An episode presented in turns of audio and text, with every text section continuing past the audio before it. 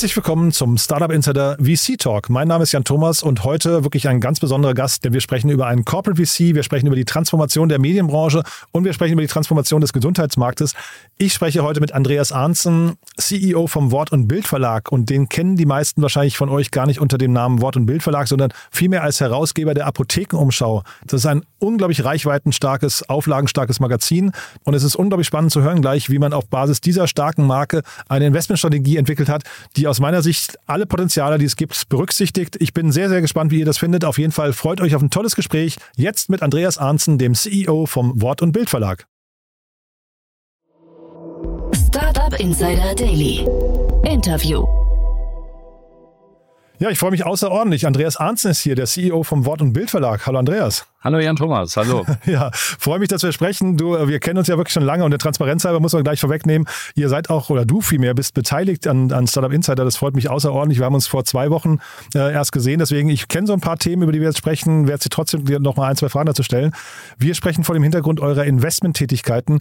Und bevor wir vielleicht darüber sprechen, erzähl doch mal ein paar Sätze zu dir. Du hast ja eine, finde ich, sehr ähm, bewegte Vita in, in der ganzen Digitalszene. Und dann natürlich auch der Wort- und Bildverlag. Das ist vielleicht vielen gar nicht bekannt, äh, was die alles Tolles machen. Ja, gut, zu meiner Vita. Ähm, ich habe BWL und Sport studiert, Sport nur ein bisschen, habe Leistungssport äh, getrieben, äh, Hockey, Hallen- und Feldhockey, ähm, habe äh, eine sehr, glaube ich, sehr ungewöhnliche Karriere in den Medien gemacht, weil ich mal alle Mediengattungen betreuen durfte, von TV über Radio.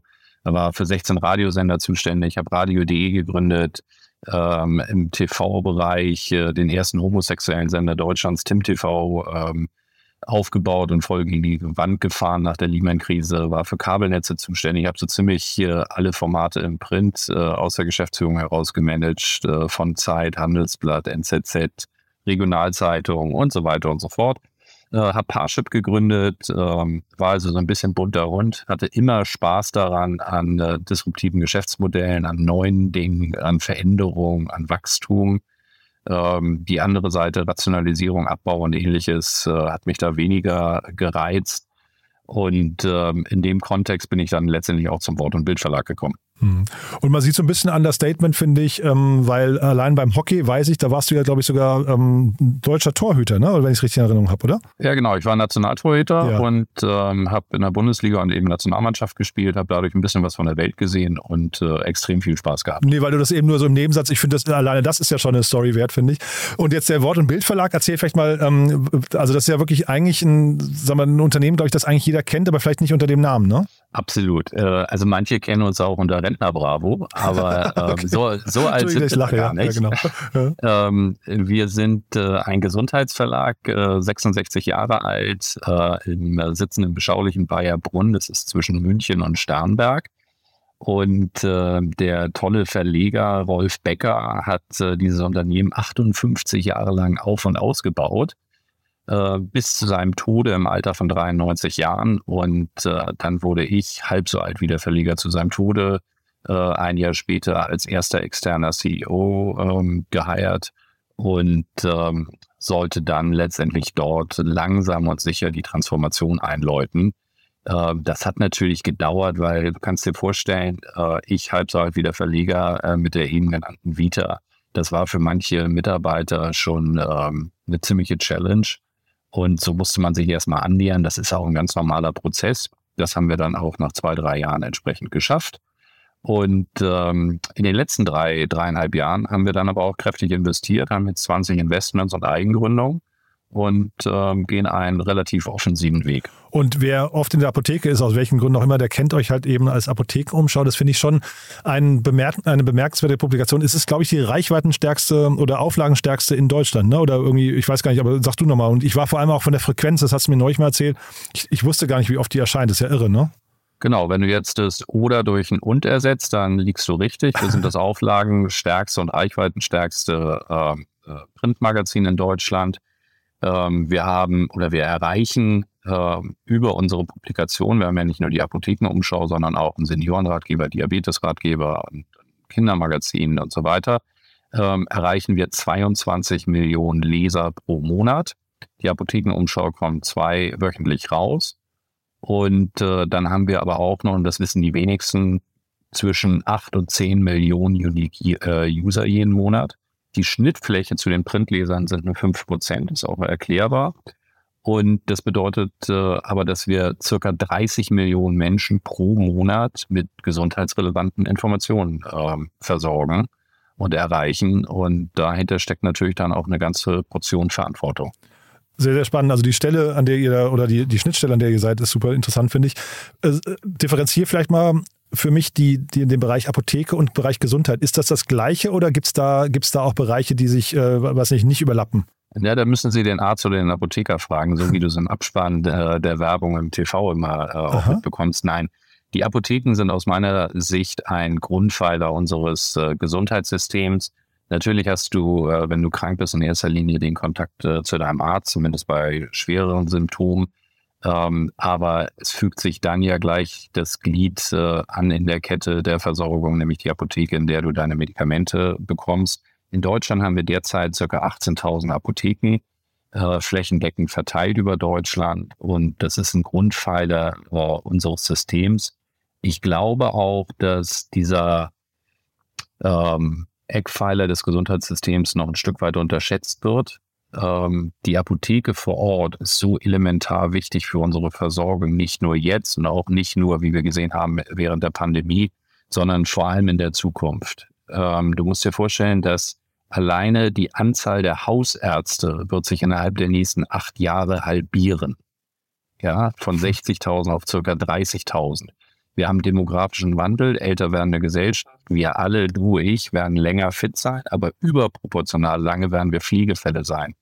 Und um dort entsprechend für die Gesundheit sorgen zu können, bedarf es sicherlich dieser Apotheken, die wir in Deutschland haben. Darüber können wir froh sein. Wir müssten sie nur noch viel, viel stärker nutzen, auch stärker nutzen, um Ärzte zu entlasten, damit sie sich auf die wesentlichen Fälle dann eben entsprechend konzentrieren können. Und Gibt es, also ich habe immer wieder von einem Apothekensterben auch gelesen. Ist das auch ein rückläufiger Markt gerade, also zumindest von der, von der äh, Flächenabdeckung oder ist der einigermaßen stabil? Nein, es gibt eine Korrelation zwischen ähm, dem, der Anzahl der Ärzte und äh, auch der Apotheken. Apotheken äh, haben ja ein spezielles Geschäft. Sie äh, machen circa äh, 80 bis 90 Prozent ihres Umsatzes mit ähm, Gutscheinen, die sie nicht zu bezahlen haben, sage ich immer. Das sind nämlich die Rezepte. Die Rezepte gibt es bei den Ärzten, deswegen siehst du auch ganz oft Apotheken direkt in Ärztehäusern. Und äh, wenn jetzt ein Arzt seine Praxis schließt, aus Altersgründen oder, oder ähnlichem, dann ist das schon äh, einschneidend für die Apotheke. Und das führt gerade im ländlichen Bereich, wo wir ein Problem haben mit der ärztlichen Versorgung, dann auch oft dazu, dass die Apotheken dann ähm, schließen müssen. Das ist der eine Punkt. Und der andere Punkt ist, dass es dort, so wie in vielen anderen Berufen auch, einfach ein ähm, enormes Nachwuchsproblem gibt. Und äh, demzufolge haben wir jetzt, glaube ich, über die letzten 13, 14 Jahre jedes Jahr ein gewisses Apothekensterben. Ähm, meiner Meinung nach äh, müssen wir dem entgegenwirken, weil wir die Apotheken besonders in der Zukunft brauchen, um unser Gesundheitssystem entsprechend aufrechtzuerhalten. Und jetzt bin ich mal gespannt, wir, wir reden ja hier im VC-Talk, das heißt, wir sprechen auch über eure äh, beiden Investment-Vehikel und die Strategie dahinter. Jetzt hast du gesagt, man hat dich geholt, quasi mit deiner Vita, ähm, sehr viel Digitalkompetenz. Ihr habt ein ganz, ganz starkes Medium, wenn nicht, wenn nicht die stärkste Brand in diesem Markt und zeitgleich ist der Markt extrem fragmentiert und äh, zumindest extrem relevant. Das ist ja so aus Startup-Sicht erstmal ein, ein unglaublich spannendes Spielfeld. Ne? Äh, aber wie guckst du jetzt da drauf und wie, mit, mit welcher Strategie geht ihr jetzt davor? Hey, erstmal hast du beschrieben, weshalb ich zu diesem Unternehmen gewechselt bin. Ähm, es gab schon Freunde, die mich gefragt haben, wieso ich jetzt äh, zu einem klassischen Printverlag gehe.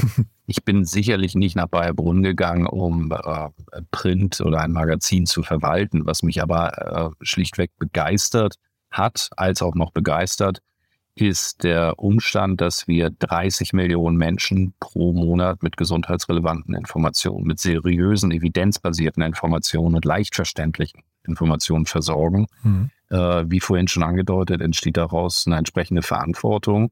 Und dieser Verantwortung gerecht zu werden im Sinne von Nutzen der Digitalisierung, im Sinne der Verbraucher, der, der Patienten, der Kunden, der Nutzer, ähm, das finde ich extrem spannend. Mhm. Welche, welche Chancen bietet das jetzt für euch? Und vielleicht können wir mal die, die Investments mal so ein bisschen anschneiden. Also, wie schaut ihr da jetzt drauf? Sind das eben jetzt eher mediennahe Unternehmen, die ihr euch anschaut, oder guckt ihr euch die ganz andere Ecke an, zum Beispiel Daten und ähm, ich weiß nicht, ähm, zum Beispiel auch Lieferdienste, ne? Also die Ver Verlängerung von, also passiert ja sehr viel in der Startup-Szene, Shop-Apotheke, aber auch dann so Mate oder so. Ähm, sind das eher die Ecken, mit denen ihr euch beschäftigt? Also wir haben im Prinzip ähm, eine Klammer definiert, innerhalb derer wir investieren. Ähm, diese Klammer ist ähm, oder wird beschrieben äh, aus, dem, aus dem Kernbegriff erstmal Gesundheit. Mhm. Alle Investments müssen etwas mit Gesundheit zu tun haben. Zweitens, wir gehen keine Investments ein, die gegen die Interessen der Apotheke vor Ort äh, verstoßen. Das sind mhm. letztendlich unsere, unsere jahrzehntelangen Partner. Mhm. Äh, wir machen nur Investments, mit denen wir deren Geschäft und zugleich das Gesundheitssystem entsprechend ähm, verbessern können. Und ähm, der dritte Aspekt ist, wir investieren ausschließlich dort, wo wir der Meinung sind, dass wir einen strategischen Mehrwert für die Gründer oder für das äh, für die Company äh, bieten können. Wir sind also kein reiner Finanzinvestor.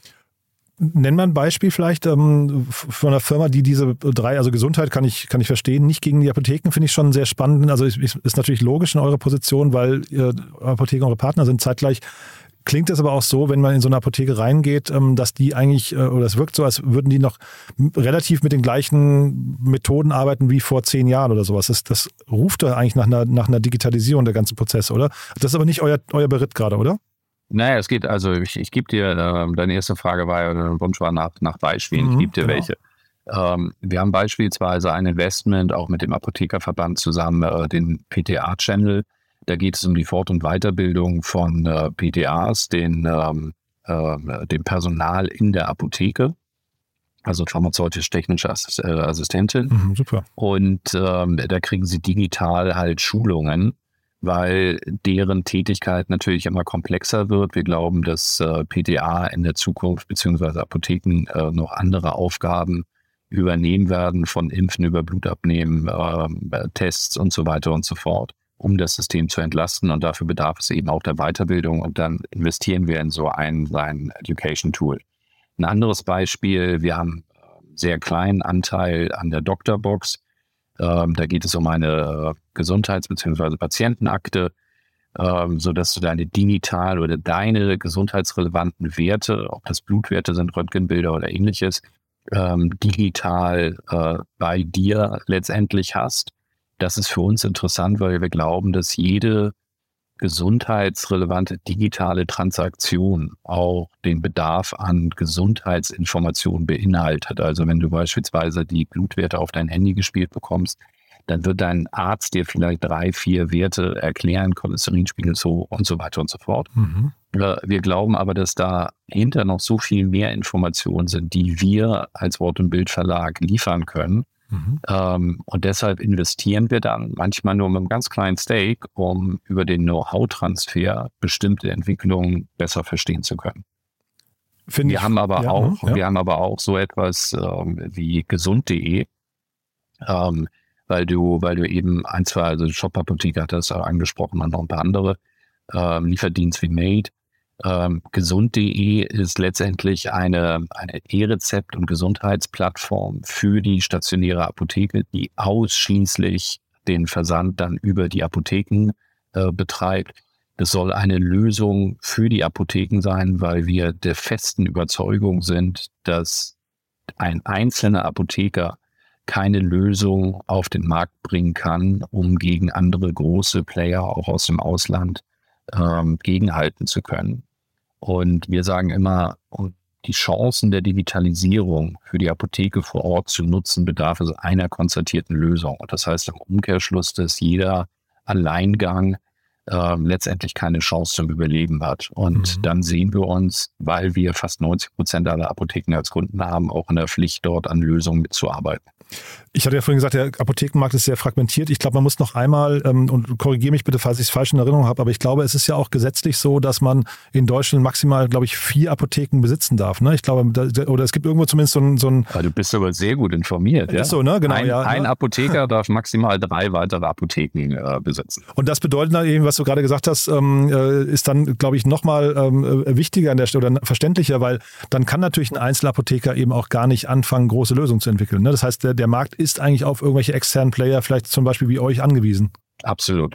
Ja. Absolut. Und ich meine, das wissen wir aus x anderen Märkten äh, in den letzten 30 Jahren, dass diese Märkte immer disrupted werden, nicht durch ähm, aktuelle Marktteilnehmer, sondern eigentlich durch Branchenfremde, mhm. ähm, die Digitalisierung verstehen und äh, weitestgehend ohne Restriktion äh, in den Markt gehen, einzig und allein den Bedarf des Endverbrauchers im Fokus haben und nicht irgendwelche Kannibalismusdiskussionen und, und Altlasten, die sie in ihrer Ausweitung der Geschäftsmodelle irgendwie beschneiden. Und in dem Sinne ähm, wohlweislich um diese, diese, diese Gesetzmäßigkeit, muss man schon fast sagen, mhm. haben wir gesagt, äh, wir müssen die Apotheker unterstützen, wir müssen dort mit anderen Playern versuchen, etwas aufzusetzen, was sich auch nicht primär an dem Interesse der Apotheke, sondern am Interesse des Endverbrauchers orientiert und mhm. damit dann wieder zur Lösung für eine Apotheke vor Ort wird. Mhm. Ich kann der Strategie ziemlich viel abgewinnen, weil es klingt jetzt so, ihr habt euren Kanal aufgebaut, diese 18.000 ähm, Apotheken, 90 Prozent von denen sind eure, eure Kunden oder Partner. Ähm, und jetzt schaut ihr nach Bereichen, wie man scheinbar deren, ähm, was nicht, Angebot und Service-Spektrum ähm, nochmal erweitern kann. Ne? Das finde ich erstmal äh, super interessant. Aber jetzt hast du gleichzeitig auch gesagt, ihr habt zum Teil nur einen sehr kleinen Stake bei den, bei den Startups. Wie läuft so diese tagtägliche Zusammenarbeit? Also jetzt so eine Doktorbox oder so, ähm, wie läuft das dann? Stellt ihr die dann im Paket bei den Apotheken vor oder seid ihr dann strategischer Partner, der denen einfach den Kanal zur Verfügung stellt oder wie läuft das?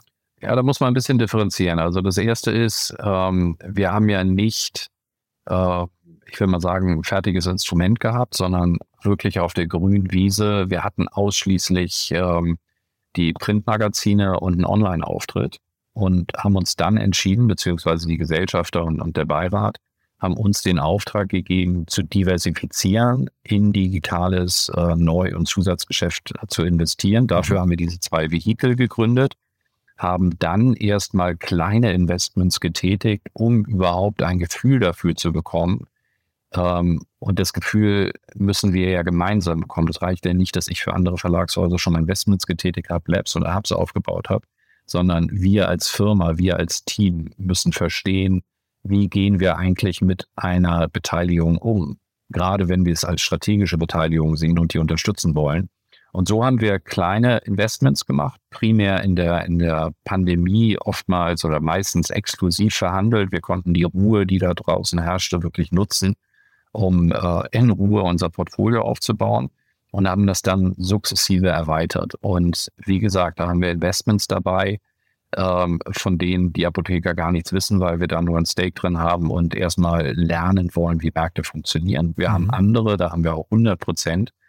Ähm, da sehen wir sofort oder das ist offensichtlich, wie der Nutzen für die Apotheker aussieht und da gehen wir auch auf Apotheker zu und bieten ihnen das entsprechend an. Mhm bei dem Thema Doktorbox vielleicht nochmal ganz kurz, da drängt sich eigentlich sofort dieses Thema DSGVO auf. Ne? Ähm, wie ist da euer Blick darauf? Ist das in dem ganzen Gesundheitsmarkt insgesamt, aber vielleicht auch im Apothekenmarkt, ist das hinderlich oder ist das erstmal grundsätzlich zu befürworten? Ähm, weil man hat ja gesehen, jetzt zum Beispiel, in, ich glaube in Schleswig-Holstein war das, dass dann eben auch diese digitale Krankenakte, glaube ich, nochmal gestoppt wurde und so. Das sind ja alles so Themen, die eigentlich in eurem Bereich eine große Rolle spielen dürften, oder? Also definitiv. Gesundheitsdaten sind natürlich auch sensibel. Ähm, nichtsdestotrotz, äh, mich hat vor kurzem ein Chirurg gefragt, was die häufigste Todesursache in Deutschland ist. Daraufhin habe ich äh, wie aus der Pistole geschossen äh, gesagt, natürlich Herz-Kreislauf-Erkrankung. Dann lachte er mich aus, beziehungsweise an und sagte, nee, das ist die Datenschutzgrundverordnung. ähm, ist natürlich etwas äh, spaßig oder augenzwinkernd ja. äh, gemeint. Aber natürlich müssen wir irgendwie versuchen, einen Weg zu finden, der den Datenschutz nicht vor das Leben und die Gesundheit eines Menschen stellt. Mhm. Ja.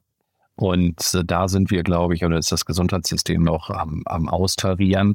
Äh, ich muss dir ganz ehrlich sagen, äh, wenn mein Leben gerettet werden kann, dadurch, dass andere meine Daten haben und ähm, vergleichen können, nutzen können und so weiter und so fort, ähm, dann ist der Datenschutz mir da ziemlich gleich, weil ich überleben möchte. Mhm. Und ähm, es gibt andere Länder, äh, in denen wirst du verpflichtet, dass du deine Gesundheitsdaten der Allgemeinheit, äh, natürlich auch pseudonymisiert, mhm. äh, zur Verfügung stellen musst im Sinne aller. Ja, mhm. also Dänemark ist da sehr weit, Israel ist da extrem weit. Mhm. Und ähm, das macht auch Sinn, ja, weil du mhm. natürlich aus der, aus der Gesamtdatenmenge viel mehr ableiten kannst, welche Therapien ähm, wie funktionieren, welchen Sinn machen und so weiter und so fort. Und mhm. da hinken wir immer noch ein bisschen hinterher. Ja, das alte Erkenntnisproblem in Deutschland. Also wir haben ja eigentlich kein Erkenntnisproblem. Die meisten würden wahrscheinlich nicken. Äh, die Frage ist nur, wer muss das zuhören hinterher, wer muss dazuhören und das hinterher auch ändern können. Ne? Aber lass uns mal vielleicht mal kurz über euer, äh, euer Investmentstrategie sprechen. Äh, ihr seid ja ein Medienunternehmen. Ist das Thema Media for Equity, das sieht man bei Medienhäusern ja relativ häufig. Ist das bei euch auch ein Thema? Ja, das ist ein Thema. Ähm, aber ich glaube, dass wir es ein Stück weit äh, anders behandeln. Also Media for Equity ist schon vor über zehn Jahren, vor, vor über 15 Jahren äh, groß gespielt worden. Ähm, ich glaube, dass damit auch teilweise ein bisschen Schindluder getrieben wurde. ähm, und von daher stehen viele dem Ganzen auch so ein bisschen skeptisch gegenüber. Es wurde oftmals irgendwie als billige Währung abgetan, ähm, weil äh, ein Medienhaus dann Anteile bekommen hat, äh, Media versprochen hat und dann hast du in irgendwelchen ähm, Kanälen zu irgendwelchen abstrusen Zeiten irgendwelche Slots bekommen, die aber dem Business letztendlich nichts gebracht haben. Mhm. Ähm, wir handhaben das anders. Wir wissen um unsere Stärke, unsere Reichweite und wir wissen auch, dass wir funktionieren. Wir wissen aber auch, dass der Erfolg ähm, letztendlich Anmeldung, Umsatz oder ähnliches ganz stark davon abhängen, in welchem Umfeld schaltest du, wie ist die Anzeige geschaltet, ähm, zu welchem Zeitpunkt schaltest du und so weiter und so fort. Wenn wir so etwas machen, dann sagen wir auch ähm, mit, mit viel Selbstbewusstsein, wisst ihr was, testet uns doch einfach. Ja, ihr kriegt die Anzeige for free, wir gucken, was passiert und wenn es gut läuft, äh, wisst ihr, dass es eine faire und ehrliche Währung ist, die mhm. ihr dann entsprechend nutzen könnt. Mhm. Das ist das eine. Und das zweite, wir definieren Media for Equity, welches eigentlich immer nur ein Teil äh, des Investments ist. Wir kombinieren das äh, sehr stark mit Cash, weil, weil die jungen Firmen ja natürlich auch Cash brauchen, um entsprechend wachsen zu können. Mhm. Aber wir kombinieren das, ähm, das ist nicht immer nur ähm, Media im klassischen Sinne, sondern es können auch Dienstleistungen von unserer Redaktion sein, es können Inhalte sein äh, oder andere Services, um letztendlich das jeweilige Business nach vorne zu bringen. Mhm. Und wir hatten ja eben schon darüber gesprochen, dass ihr, sag mal, zumindest da, wo ihr es helfen könnt, auch die Zugänge ähm, äh, schafft. Wie sieht denn ansonsten die Zusammenarbeit mit Startups im Alltag aus? Also wie nah seid ihr dran an den Unternehmen? Entwickelt ihr da auch mit? Bringt ihr quasi eure Expertise, die ihr jetzt sag mal, aus dem Gesundheitsmarkt ähm, äh, mitbekommt, die Trends und so weiter, bringt ihr, spielt ihr die auch in die Startups rein oder seid ihr eher so aus der Distanz, ihr ähm, habt punktuelle Berührungspunkte und wenn es mal eine Konferenz gibt oder wenn es mal eben die Möglichkeit gibt, jemanden zu platzieren, macht man das, aber ansonsten lässt man die Startups eigentlich in Ruhe? Also, wie gesagt, ich bringe ein bisschen Erfahrung aus diesem, diesem Kreis mit. Und das Schlimmste waren für mich immer Investoren, die mir erzählen wollten, äh, wie man etwas besser macht, ja, und wie man etwas richtig macht. Ähm, und vielleicht vor dem Hintergrund äh, habe ich das bei uns ganz bewusst anders aufgestellt. Ich hatte vorhin auch gesagt, wir sind strategischer Investor und wir investieren nur dort, wo wir der Meinung sind, einen Mehrwert bieten zu können. Äh, der Konjunktiv da drin ist so extrem wichtig wir müssen glauben, wir können denen einen Mehrwert bieten. Mhm. Aber das Unternehmen, das Startup entscheidet zu 100 Prozent alleine und selbst, ob es diese Unterstützung annehmen will oder nicht. Wir mhm. wollen ein guter Sparringspartner sein und wollen den Gründern helfen, ihr Business großzuziehen. Und mhm. da haben wir verschiedene Möglichkeiten. Wir haben natürlich äh, Treffen mit den, mit den Beteiligungen, je nach äh, Beteiligungshöhe äh, in unterschiedlicher Frequenz, versuchen dann vor allem zuzuhören und Unterstützung dort anzubieten, wo der Bedarf klar artikuliert wird. Das ist das eine. Mhm. Und das zweite, wir versuchen unsere Beteiligung untereinander besser zu vernetzen. Äh, so haben wir gerade letzte Woche ein Portfolio Day gehabt, bei dem äh, die Geschäftsführer, Gründer ähm, und äh, Führungskräfte aus den Unternehmen zu uns nach Bayerbrunn gekommen sind, haben uns dort mit 70 Leuten getroffen und haben dann die neuen Investments vorgestellt, so dass jeder ähm, aus der aus der quasi Familie mitbekommen hat, ähm, was ist neu bei uns, wen haben wir neu aufgenommen. Äh, das führt zu, schon mal zu einem regen Austausch. Aber wir hatten dann auch solche Slots wie zum Beispiel eine Krisenmanagerin, die eine Stunde lang darüber berichtet hat, wie Krisenmanagement aussieht, wie man präventiv damit äh, ähm, umgeht, wie man die Mitarbeiter diesbezüglich schult. Wir haben von konkreten Fällen berichtet, die es bei uns im Unternehmen gab und wollten so den Gründern äh, zeigen, dass sie von unseren Erfahrungen äh, letztendlich profitieren können, weil die wenigsten Gründer, ja, die denken nur nach vorne, Wachstum und Aufbau und so weiter, gehen davon aus, dass ihr Server gehackt wird oder dass es irgendein ein, äh, eine schlimme Kampagne gegen sie im Netz mhm. gibt. Mhm. Aber es ist eben schon ganz gut, wenn, wenn wir als jetzt ein bisschen älteres und erfahreneres Unternehmen ähm, sie dann teilhaben lassen an ein paar Erfahrungswerten. Die Eckdaten bei euch, ähm, weiß nicht, inwieweit man darüber transparent sprechen möchte, ab wann investiert ihr? Also sehr früh habe ich rausgehört, ne? Aber oder gibt es ein bestimmtes, weiß nicht, Product Market Fit oder sowas, der schon erreicht sein muss und auch in welcher Größenordnung? Na, es ist eher, also wir haben uns da nicht reglementiert, wir haben äh, nur darauf geachtet, dass wir die potenziellen ähm, Investments den, den Gründern möglichst wenig Zeit rauben äh, in diesem Entscheidungsprozess. Mhm dass wir bei einem siebenstelligen Investment äh, eine Due Diligence machen müssen und äh, genauer draufschauen müssen, das äh, versteht sich, glaube ich, von selbst. Mhm. Was ich nur ganz, ganz schlimm finde, ist, ich habe Investments erlebt, bei denen wurden für, wurde für, für externe Berater, ja, für eine Due Diligence mehr Geld ausgegeben, als die eigentliche Investmenthöhe war. Und äh, das kann es nicht sein. Das heißt bei uns, wenn uns eine gute Idee ähm, präsentiert wird, und da geht es um beispielsweise jetzt 250.000 äh, Cash, ja. Ähm, dann können wir innerhalb der Geschäftsleitung, ähm, da haben wir einen Investment Circle von fünf Personen, die die Felder CTO, CFO, Redaktion, ähm, äh, Media und Strategie abdecken ähm, können wir innerhalb von einem Tag äh, entscheiden, ob wir dort reingehen oder nicht. Wir brauchen dafür keine zusätzliche Beiratssitzung, müssen nicht auf eine Gesellschafterversammlung warten. Ähm, wir können da extrem schnell sein. Mhm. Und äh, wir machen da auch keine externe Due Diligence, weil wir die Expertise ähm, eben im Haus haben für ein Investment dieser Größenordnung. Das kommt bei den ähm, jungen Gründern sehr gut an, weil sie sehr schnell von uns ein Ja oder Nein bekommen. Mhm ähm, liegen die Investments höher, haben wir einen, einen extrem guten, offenen Beirat, der diese Themen unterstützt, mit dem wir einen bestimmten Prozess haben äh, über ein Investment Proposal, äh, welches er zuvor bekommt. Dann diskutieren wir und äh, dann gibt es eine Entscheidung für, für das Investment. Ich glaube, dass wir da sehr gut mit den Beteiligungen umgehen. Mhm. Das klingt schon alles sehr routiniert. Ähm, ihr habt jetzt in den letzten zwei Jahren auch ziemlich, ziemlich stark investiert. Ne? Ich glaube, so um, um, die 15 Investments habt ihr, glaube ich, gemacht, ne? Ja, über die letzten drei Jahre sind es äh, 18 bis 20. Mhm. Wir haben, wie gesagt, auch Eigengründung vorgenommen. Ähm, wir werden das auch noch ausbauen. Ähm, interessanterweise haben wir in den letzten 24 Monaten ähm, kein einziges Investment verloren. Das äh, erfreut mich, äh, verwundert mich aber ein Stück weit, weil natürlich in dieser schwierigen Zeit mit Corona und, und Krieg, äh, Energiekrise und so weiter und so fort äh, schon einige unter Druck geraten sind. Mhm. Ähm, wir hatten auch, muss man ganz ehrlich sagen, auch brenzlige Situationen bei manchen Finanzierungsrunden, die so kurz vor Unterschrift geplatzt sind. Aber toi, toi, toi, bisher haben wir das alles ganz gut hinbekommen. Und jetzt hast du gerade beschrieben, wie der Prozess abläuft. Wenn ihr investiert, gibt es denn Gründe, ähm, Nein zu sagen? Also gibt es Gründe, so Red Flags oder No-Gos oder sowas, wo ihr einfach sagt, in den Fällen, wenn das passiert, dann möchten wir nicht investieren?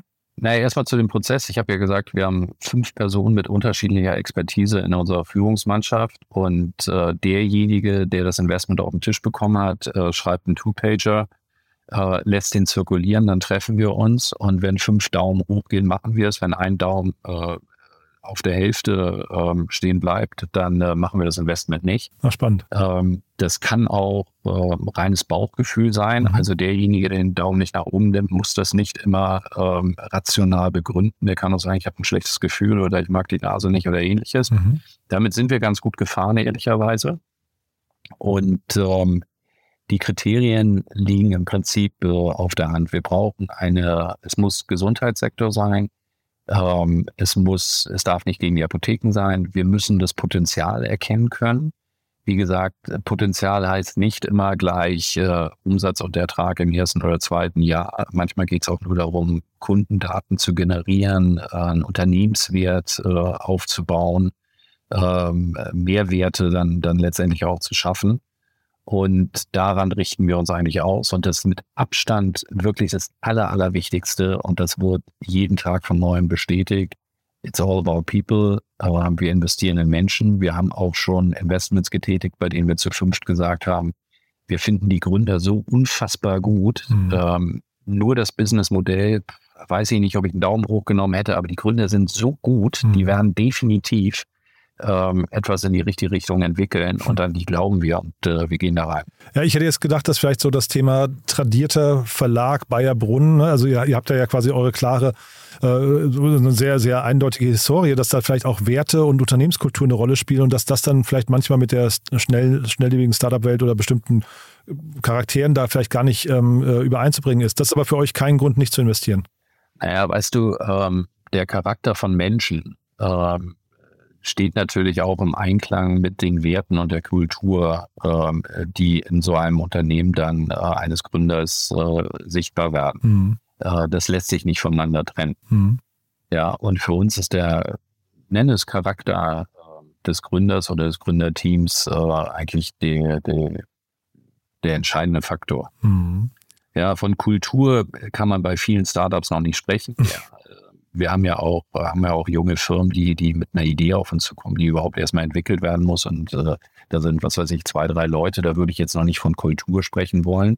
Aber es sind Menschen, die bestimmte Werte ähm, vertreten und sagen, sie wollen dies und jenes aufsetzen, weil sie damit die Welt verbessern wollen oder weil sie äh, sehen, das Gesundheitssystem so und so unterstützen zu können und so weiter. Mhm. Ähm, und wie ehrlich, authentisch diese Personen, diese Menschen, diese Werte vertreten, das sieht man eben im direkten Austausch. Und dann ist es eben auch ein Investment in Menschen.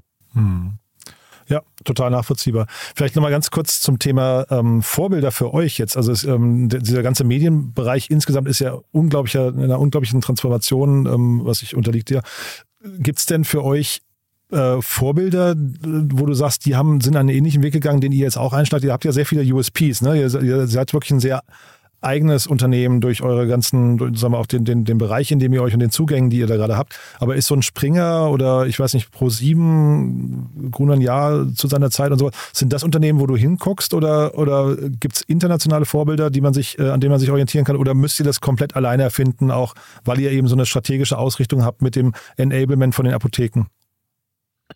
Ja, ich glaube, dass es extrem wichtig ist, dass du die Augen offen hältst, sowohl in der Branche, in der du tätig bist, als auch in anderen Branchen. Und was wir ablesen können, das sind teilweise ja nur, nur äh, partielle Dinge bei Unternehmen, die wir gut finden äh, oder Weichenstellungen, die erfolgreich waren, Erfolg in Anführungszeichen.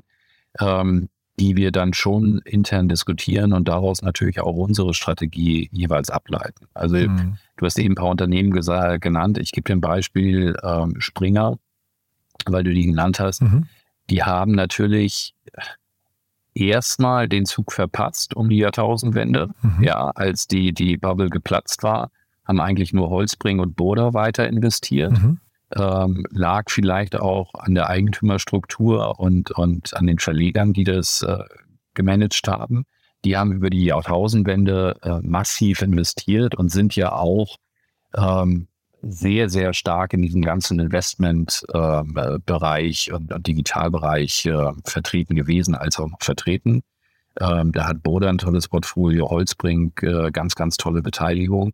Da hatte Springer sich erst zurückgezogen und erst äh, als der Markt sie eigentlich abgestraft hat und, und gefragt hat, wie ist eigentlich eure Digitalstrategie, haben sie gegen 2003, 2004 wieder angefangen zu investieren. Mhm. Und dann muss man sagen, dann haben sie natürlich richtig investiert. Mhm. Ja, dass sie jetzt einen Großteil ihres Umsatzes und Ergebnisses durch ihr digitales Geschäft machen, haben sie letztendlich dem rein anorganischen Wachstum zu verdanken. Sie haben sicherlich sieben bis acht Milliarden äh, Euro investiert in die Transformation in rein digitales Business. Alleine Politico hat, hat über eine Milliarde gekostet. Mhm. Äh, sie haben Immowelt, Immonet, äh, Stepstone und so weiter gekauft, ähm, weil sie einfach an diesen Weg geglaubt haben. Das war auch eine Wette, aber Matthias Döpfner ist diesen Weg extrem konsequent gegangen und das von der Spitze ähm, vorgebend. Und durch den Einstieg von KKR wurde dieses Investment letztendlich dann auch bestätigt, weil mhm. erst da hat er wirklich eine, eine richtige Unternehmensbewertung für den Gesamtkonzern bekommen. Mhm. Und da ist die Investmentstrategie dann letztendlich aufgegangen. Ob das aus journalistischer Sicht ähm, äh, und den Standort Deutschland und so weiter und so fort ähm, jetzt alles ähm, perfekt war, Fragezeichen. Mhm. Ja, das mhm. ist auch, auch ein bisschen philosophische Frage. Aber sie sind konsequenten Weg gegangen und das finde ich schon, schon bewundernswert. Und den haben viele andere nicht eingeschlagen. Mhm. Und für unser Haus, ja. danach mhm. hast du ja gefragt. Ja, genau. Natürlich, ähm, es wird manchmal gesagt, ja, es ist ein erfolgreiches Business und so weiter und so fort. Wir sagen bei uns immer, Erfolg ist, wenn du das Maximum aus deinem Potenzial herausholst. Hm. Und ich glaube, dass wir dieser Gleichung entsprechend gar nicht erfolgreich sind, weil wir zu spät investiert haben, weil wir noch nicht digital genug aufgestellt sind, weil wir mit der Brand äh, und den, den hochwertigen Inhalten noch viel, viel mehr machen könnten. Mhm. Und ich sehe dort Potenzial für die Apothekenumschau und deswegen äh, proklamieren wir nicht für uns, dass wir erfolgreich sind, mhm. sondern wir machen einen ganz guten Job, gehen die, gehen die ganzen Dinge an, haben ein unfassbar tolles Team ähm, aber für Erfolg ähm, dauert es noch ein bisschen. Finde ich trotzdem spannend. Ich will noch mal kurz nachhaken, äh, Andreas. Äh, also mit dem Potenzial, Potenzial, das verstehe ich, aber zeitgleich der Vergleich, auch wenn ich es selbst gebracht habe mit Springer, Pro7 und so weiter, ist wahrscheinlich gar nicht so richtig, weil dort natürlich ähm, die Unternehmen standen ja unter Druck, die mussten ja transformieren und mussten digitalisieren, weil natürlich die Printauflagen weggebrochen sind oder auch die Fernsehreichweiten sich ins Netz verlagert haben und so weiter. Das ist ja bei euch ein bisschen anders. Ihr entwickelt euch ja auch eigentlich nicht hin zu einem Digitalunternehmen, wenn ich es richtig verstehe, sondern, äh, oder vielleicht partiell, aber nicht zu einem Digitalunternehmen, sondern eher auch ne, mit einem Servicearm nochmal. Das ist ja noch eigentlich eine, eine, Welt für sich, wenn man so möchte, oder? Ja, also erstmal ähm, ist es ja eigentlich schon Armuts, Armutszeugnis, wenn man eine Transformation vornimmt, weil man mit dem Rücken an der Wand steht. Ja, also du hast eben gerade gesagt, die von dir genannten Unternehmen haben investiert, weil sie Probleme in ihrem Kerngeschäft hatten. Ich wollte jetzt niemand zu nahe treten, aber das würde ich ver Nee, nee, nee, aber nein, richtig, aber, ne? das, das, aber das muss man ja, muss man ja ehrlich sagen und das gilt mhm. ja für alle Branchen. Du musst ja eigentlich transformieren, du musst dich verändern, wenn es dir gut geht, wenn mhm. du die mhm. Stärke hast. Das Problem ist nur, dass die wenigsten in dieser Situation dann erkennen, dass eine, äh, dass ein Wandel stattfinden müsste oder muss. Ja, weil es geht uns doch gut. Ja, ich, ich kaufe keinen kein Regenschirm, wenn die Sonne scheint. Mhm. Ja, ähm, aber wenn ich ein bisschen nach vorne schaue, weiß ich, da kommt irgendwann mal Regen. Vielleicht ist es gut, wenn ich einen habe. Mhm. Ja, also nicht aus dem Sicherheitsaspekt heraus, sondern auf, aufgrund der Tatsache, dass sich eben das Wetter verändert und so weiter und so fort. Und so wissen wir auch, dass sich die Welt verändert. Und wenn ich möchte, dass alles so toll und schön und erfolgreich bleibt, wie es gerade ist, dann muss ich mich verändern, weil sich die Welt verändert. Mhm. Und das ist kulturell gar nicht so einfach äh, vermittelbar und umsetzbar. Und deswegen erleben wir in fast allen Branchen, ich meine, das hast du beim, beim Banking genauso wie bei Versicherungen, Automobilindustrie und so weiter. Der Druck kommt ja eigentlich erst, wenn, was weiß ich, in der E-Mobilität, äh, wenn dann Tesla kommt, ja, die mhm. irgendwie belächelt werden und sich dann aber doch durchsetzen. Und dann merkt man, oh Mist, wir haben da was äh, verschlafen. Mhm. Ja. Und so ist es bei uns auch. Wir haben eine echt gesunde Basis wir funktionieren als Medium und wir sagen natürlich nicht, das Ziel ist Digitalisierung, sondern die Ziel ist, das Ziel ist, Kundenbedürfnisse zu erkennen und mhm. bestmöglich zu befriedigen. Mhm. Und wenn das in einem Potpourri aus Print und Digitalem und Veranstaltungen oder ähnlichem ähm, mhm. erfolgen kann, dann äh, versuchen wir das letztendlich auch umzusetzen. Ja, mega spannend. Aber ich habe tatsächlich, während du gerade erzählt hast, gedacht, also eher vielleicht so eine Haufe Group oder so, das wäre vielleicht eigentlich fast eher ein Vorbild für euch, ne? Oder so jemand, an dem man sich orientieren kann. Die war ja auch, sind ja als Verlag, glaube ich, auch gestartet und haben sich sehr erfolgreich in Richtung Online-Service-Unternehmen ähm, transformiert. Hat, glaube ich, mittlerweile gar nicht mehr viel mit der ursprünglichen, mit dem ursprünglichen Unternehmen zu tun. Aber das, man muss es ja nicht abschütteln. Man kann ja da irgendwie so beide Säulen. Definitiv. Du, ne? wir haben, ja das ist ja typisch deutsch, mhm. ja. Wir sprechen ganz oft über die Dinge, die nicht funktionieren, mhm. ja, und haben irgendwie scheinbar in Deutschland Spaß daran, äh, Negativbeispiele mal heranzuziehen. Mhm. Äh, Haufe, Teame, es gibt Vogel, äh, es gibt ganz tolle ähm, Medienhäuser, mhm. Verlagshäuser, die sich ähm, wirklich prächtig entwickelt haben und ähm, die es verstanden haben, auch frühzeitig äh, zu diversifizieren mhm. und gar nicht mal nur ins, ins Digitale, ja. Ich meine, Schau dir eine Zeit an, ähm, dem Verlag geht's prächtig mhm, äh, in Hamburg. Ähm, die bieten Reisen an, Veranstaltungen an, äh, haben eine unfassbar tolle ähm, Digital-Unit, machen äh, Weltklasse-Podcasts und äh, sind wirklich erfolgreich unterwegs in der Symbiose aus äh, Print und digitalen mhm. und, und ähm, analogen Services. Und Qualität, muss man mal sagen. Ne? Ich glaube, Qualität. Und Qualität, ist, ja. sie sind ihrer Linie treu ja. geblieben. Und äh, ganz, ganz tolles Unternehmen, die einfach zeigen, dass es geht, wenn du, wenn du dich dem ja, Qualitätsgedanken auch entsprechend ähm, verschreibst. Mega cool. Du, da sind wir eigentlich durch. Vielleicht zum Schluss nochmal ein kurzer Aufruf. Wer darf sich bei euch melden? Du hast ja schon mal so eure, eure Suchfelder jetzt äh, genannt, aber gibt es vielleicht so Themen, wo du sagst, da kribbelst noch oder da seht ihr zu wenig?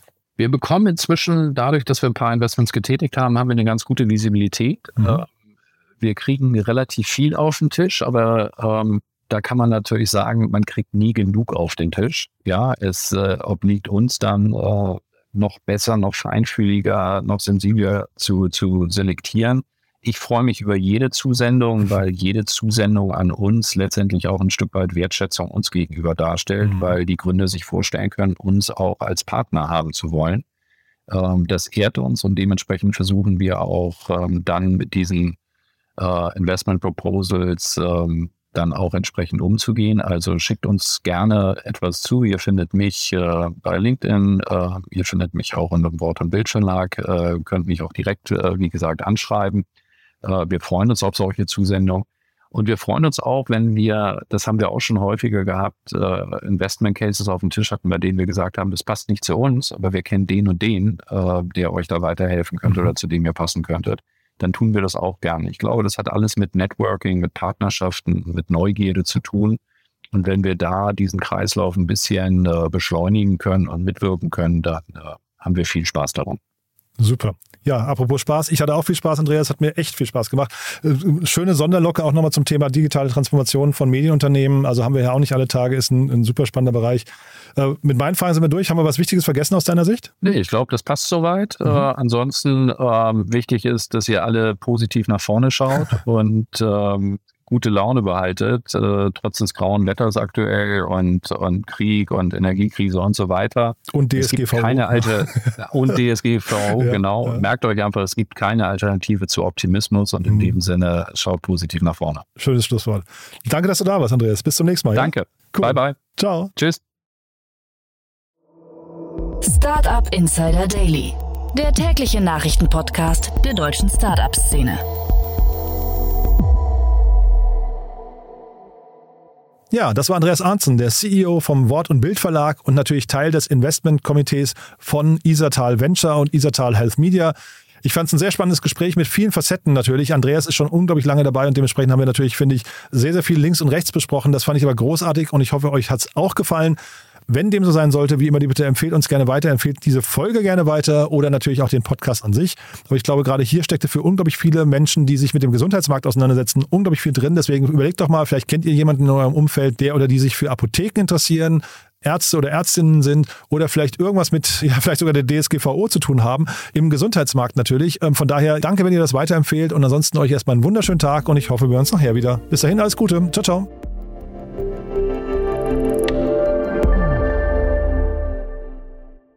Transparenzhinweis. Der heutige Gast steht mit Startup Insider in einer direkten oder indirekten wirtschaftlichen Beziehung. Unsere Statuten sehen vor, dass diese Beziehung unsere Neutralität und Objektivität nicht beeinflusst. Eine Übersicht unserer Kunden und Partner findet man auf www.startupinsider.de/kunden. Eine Übersicht unserer Gesellschafter findet man auf www.startupinsider.de/gesellschafter.